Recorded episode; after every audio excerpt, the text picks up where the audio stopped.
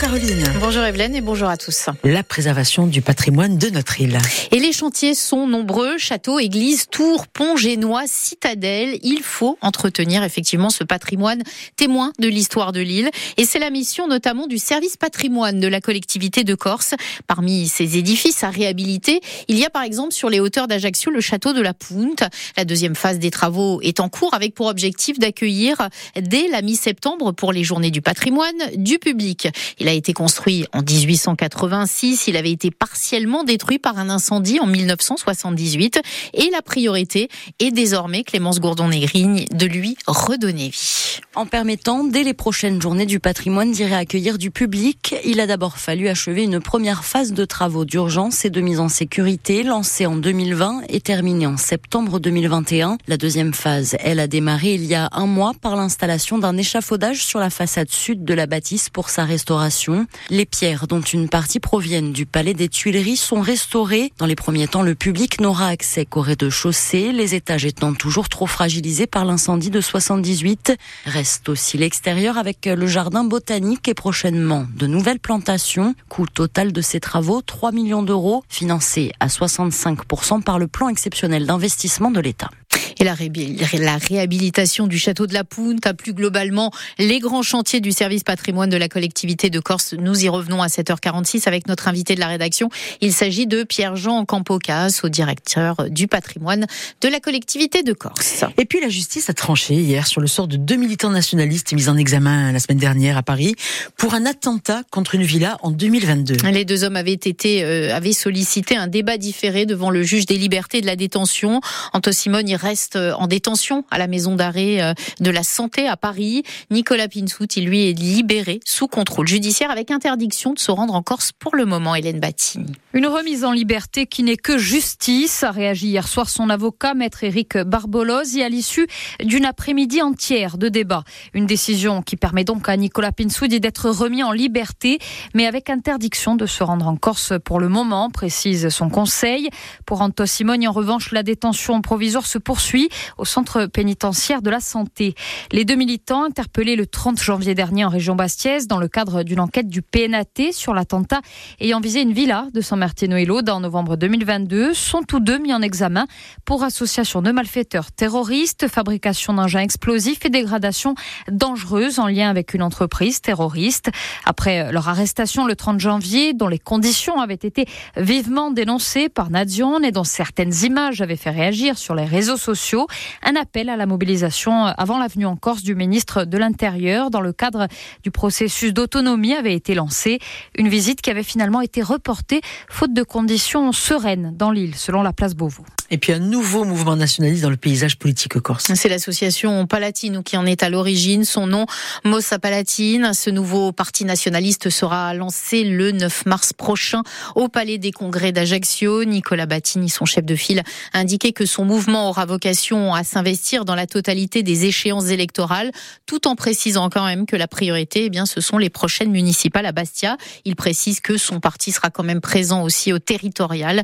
Mossa Palatine qui va introduire dans le nationalisme corse un discours, dit-il, nouveau. Plusieurs fois reporté, la composition de la seconde partie du gouvernement devrait être annoncée dans la journée. Alors une chose est certaine, en tout cas, François Bayrou n'entrera pas au gouvernement. Il l'a annoncé dès hier soir, mettant fin aux rumeurs qui couraient depuis lundi.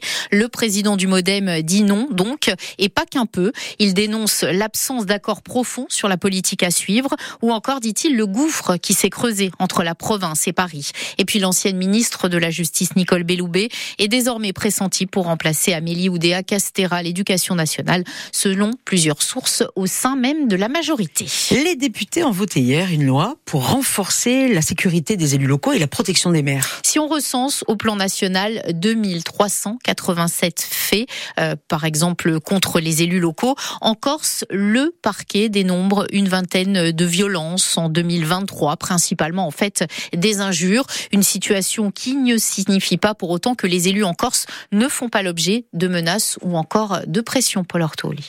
Oui, la loi veut mieux protéger, mieux punir. Les autorités avaient déjà suivi à la lettre les circulaires du ministre de l'Intérieur et celles du garde des Sceaux pour instaurer un dialogue continu avec les élus. Ils sont allés en janvier à leur rencontre À Calvi, Corté, Bastia, préfecture et parquet ont rappelé la marche à suivre, présentant la nouvelle messagerie électronique structurelle dédiée aux élus.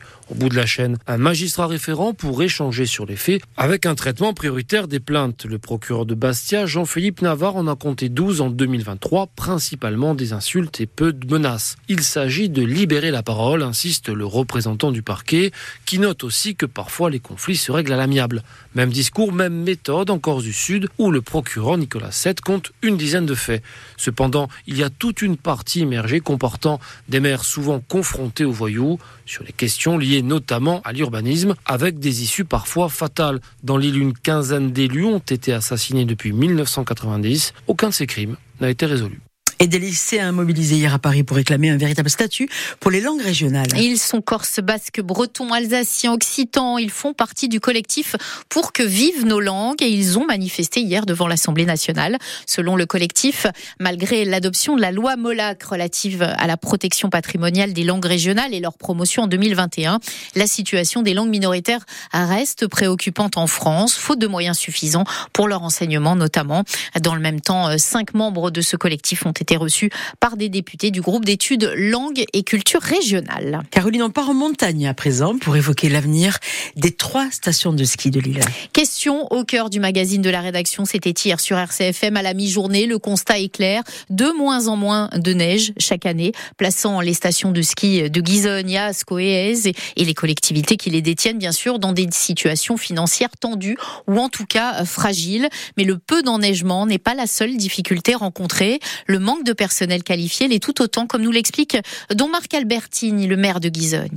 L'enjeu, le vrai enjeu, la vraie difficulté, c'est le pisteur pisteur secouriste qui est indispensable pour ouvrir une station. Aujourd'hui, on est basé sur, sur des gens qu'on connaît bien et qui viennent nous aider. Mmh. Mais l'idée, ça serait d'avoir des pisteurs corses, de la plurifonctionnalité. Hein.